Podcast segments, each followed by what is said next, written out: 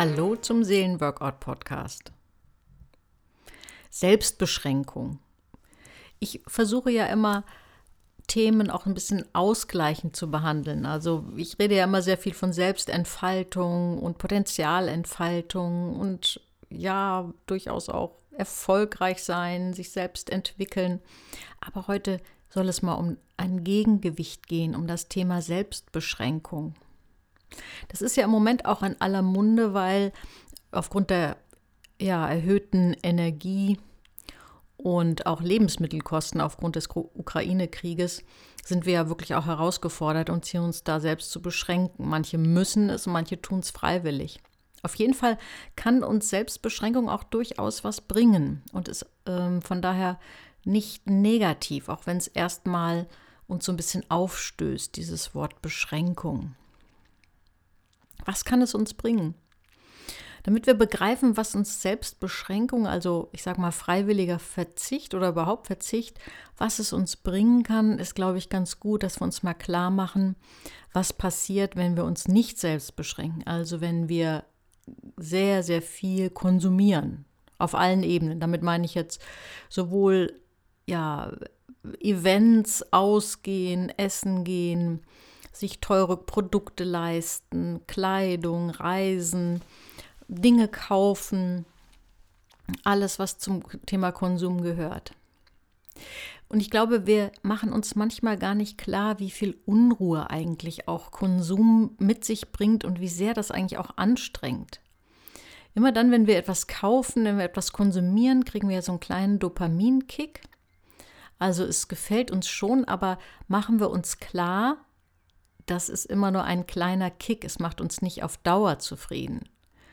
Und das Entscheidende liegt darin, dass wir es wie so eine Würze benutzen, dass wir Konsum uns nicht ständig aufsteigender Häufigkeit, sondern eher bewusst, gelegentlich und dann ganz bewusst und genießerisch gönnen. Denn Konsum, egal ob ich jetzt essen gehe oder irgendwelche kulturellen Sachen mache oder reise, auch das ist Konsum. Konsum hat ja immer so die Neigung auch zu einer Wertminderung, so nenne ich es mal. Also je mehr ich konsumiere, wenn ich meine Menge steigere, dann ist es irgendwann nichts Besonderes mehr. Wenn ich an das Ende der Welt reise oder eine ganze Weltreise gemacht habe, dann ist vielleicht der Nordseeurlaub nichts Besonderes mehr. Obwohl es andere Menschen gibt, die kein Geld haben für Reisen und die an einem ein Wochenende an der Nordsee, für die das unglaublich wertvoll wäre. Also Konsum hat so die Neigung dazu, auch eher Wert, eher Wertminderung mit sich zu bringen, wenn wir zu viel davon genießen. Es ist dann so, der Reiz muss dann immer größer werden. Es reicht dann nicht, dass wir regelmäßig essen gehen, es muss dann der teurere Italiener sein. Oder ja, auch wenn wir selbst Essen zubereiten, es reicht nicht ganz normale Kost, sondern es muss dann für die Freunde vielleicht was besonders Teures gekocht werden. Was in der Anst also ja, wo die Zutaten besonders edel sind. Das kann ja punktuell auch sehr schön sein, aber wenn das so zum Standard wird, dann übt es auch Druck aus und macht auch eine ganze Menge Unruhe und strengt an. Denn es liegt so ein bisschen in der Natur von Genuss, dass man Genuss nicht maximieren kann ab einem gewissen Grad.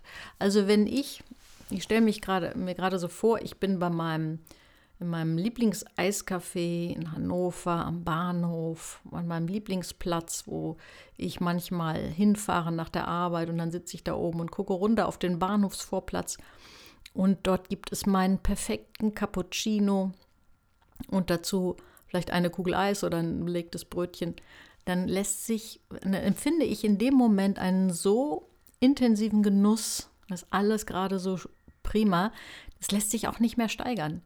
Ähm, von der Menge her nicht, weil das würde mir dann gar nicht bekommen. Ähm, der dritte Cappuccino würde mir dann spätestens nicht mehr bekommen, wahrscheinlich auch schon der zweite. Aber man kann Genuss nicht steigern. Das kommt auf die, auf die Mischung an, auf die, auf die richtige Menge und Häufigkeit. Und es wird eben wirklich auch unterschätzt, wie viel Unruhe dadurch entsteht, dass wir Konsum und Genuss steigern wollen.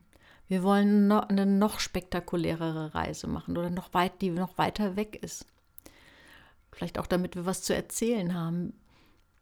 Und wir unterschätzen auch, wie viel Energie es doch auch kostet, Wege zurückzulegen. Also wenn ich im Laufe der Woche noch dreimal zusätzlich in die Stadt gehe, weil ich irgendwas kaufen will, dann kostet das auch Energie. Man muss ich vielleicht noch ein viertes Mal hin, um wieder was umzutauschen. Auch wenn ich ähm, im Internet einkaufe und da rumscrolle und vergleiche und noch hier und da, dann merke ich manchmal gar nicht, wie die Zeit vergeht und wie viel Energie das doch auch kostet. Das sind so manchmal verborgene Energiefresser, denen wir erst dann auf die Schliche kommen, wenn wir sie mal weglassen. Und wo sich auch Genuss wirklich nicht immer steigern lässt oder wo sich Konsum schlecht steigern lässt, ist, wenn man darauf achtet, dass, äh, dass es, ja, was es für die Gesundheit bedeutet. Also gelegentlich was Leckeres zu essen zu kaufen, auch mal so unterwegs ist gut, aber wenn ich das dann übertreibe, kann es auch schon wieder Auswirkungen auf die Gesundheit haben. Oder wenn ich zu viel abends ausgehe, ist natürlich die Neigung viel größer, dass ich vielleicht auch zu viel Alkohol trinke. Und seien wir doch mal ehrlich. Ich, ich merke das bei mir zum Beispiel, dieses, ach, keiner hat Lust zu kochen, ach komm, gehen wir schnell mal was zu essen holen.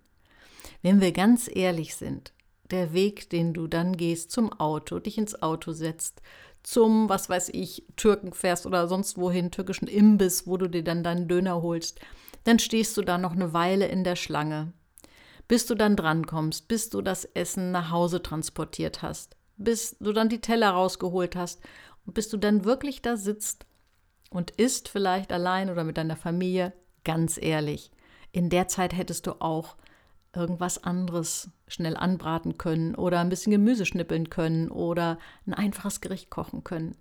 Manchmal betrügen wir uns auch selbst und meinen, wir gönnen uns was. Und wenn man mal genau hinguckt, war es vielleicht eigentlich ganz schön stressig, dann noch irgendwie 20 Minuten in der Schlange zu stehen und sich nochmal ins Auto zu setzen. Also ich will damit nicht, auf keinen Fall will ich Konsum irgendwie verurteilen, sondern ich glaube, im Gegenteil, ich bin sehr Konsum äh, gegenüber positiv eingestellt, aber ich glaube, die Menge macht's. Die Prise, ist wie so ein, ja, wie so ein Gewürz, was das Leben würzig machen kann, aber es kann auch ganz schnell zu viel sein. Und ganz oft machen wir uns was vor. Also prüfe einfach, was gönnst du dir und was gibt dir wirklich so viel?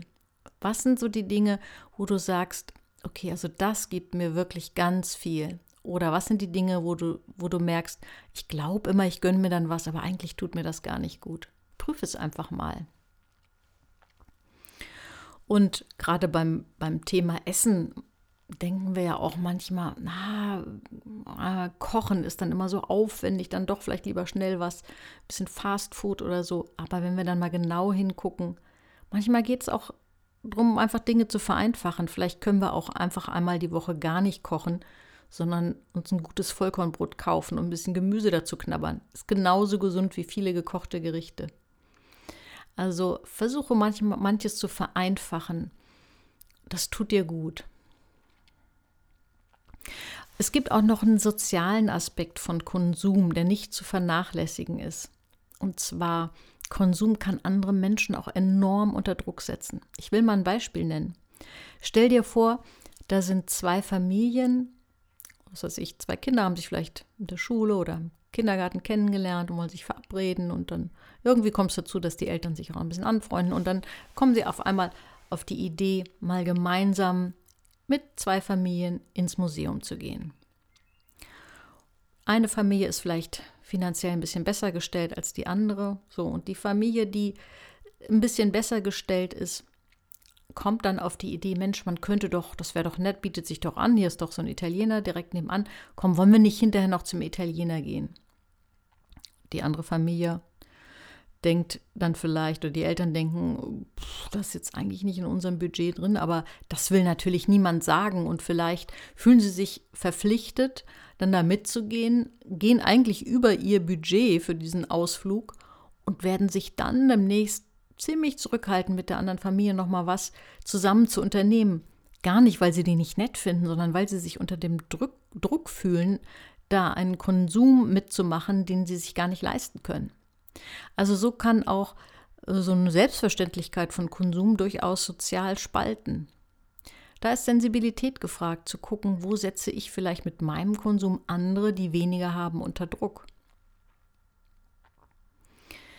Also insgesamt tut es uns einfach gut, da ein bisschen sensibler zu werden und unseren Konsum immer mal wieder auf den Prüfstand zu stellen, zu gucken, kann ich irgendwo vielleicht auch freiwillig verzichten? Denn oft ist es so, dass sich Dinge auch mit weniger Konsum wirklich einfacher anfühlen.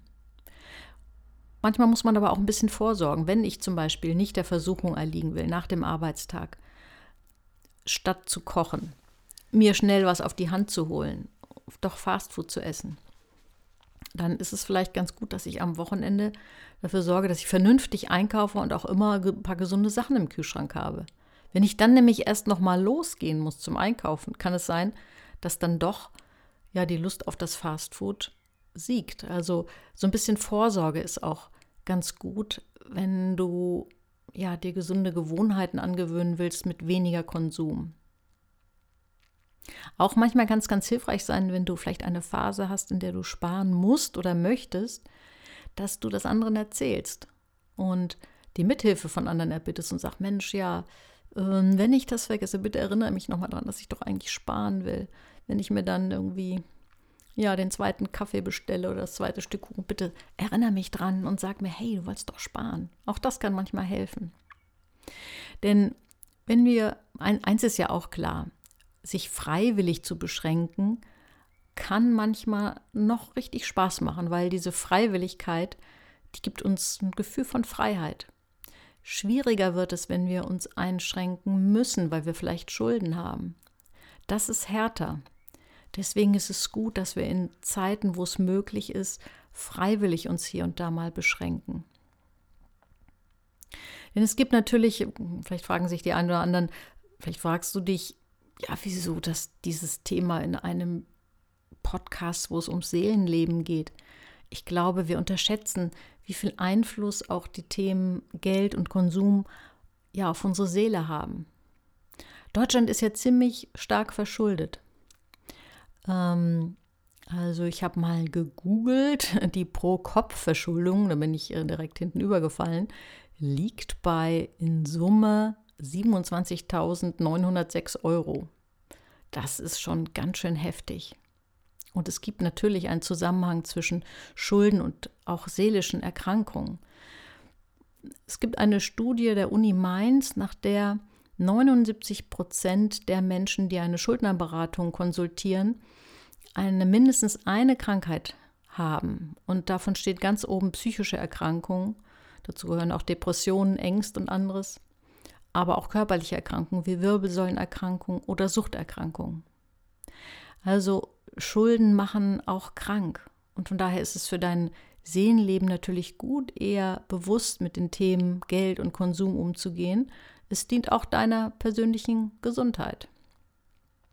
Studien haben auch herausgefunden, dass je länger Menschen mit Überschuldung leben, desto stärker sind sie dadurch belastet. Manchmal lässt es sich ja nicht vermeiden und manchmal ist es auch ein bisschen schicksalhaft, dass wir in finanzielle Notlagen geraten und ins Minus kommen. Dann ist es gut, da möglichst schnell sich wieder rauszuarbeiten, sich einen Plan zu machen. Oder auch wenn es ganz krass ist, wirklich Schuldnerberatung in Anspruch zu nehmen. Grundsätzlich gilt eigentlich auch, jetzt wenn man dieses Seelische auch berücksichtigt, dass wenn du Schulden abtragen musst, dass du nicht nur für deine Schulden arbeitest, sondern dass du die eher langsamer abträgst und parallel versuchst, etwas aufzubauen, dir etwas zurückzulegen. Und wenn es nur, ich sag mal, fünf Euro im Monat sind. Weil dieses Gefühl, nur für Schulden zu arbeiten, ist ein sehr frustrierendes. Es ist leichter, parallel zum Abtragen der Schulden und wenn es nur ganz minimal ist, irgendetwas aufzubauen, damit du das Gefühl hast, da entsteht etwas. Ja, nun habe ich ziemlich großen Rundumschlag gemacht von dem Thema Selbstbeschränkung, Konsum, soziale Auswirkungen, Gesundheit und Schulden. Aber ich glaube, es ist gut, dass wir uns auch mit diesen Themen beschäftigen und sie liegen ja sowieso aufgrund der aktuellen Situation ziemlich an der Oberfläche. Also vielleicht, ich hoffe, du konntest ein paar Anstöße für dich mitnehmen, die du umsetzen kannst Und äh, wir hören uns nächste Woche. Und besuch mich auch bei Instagram.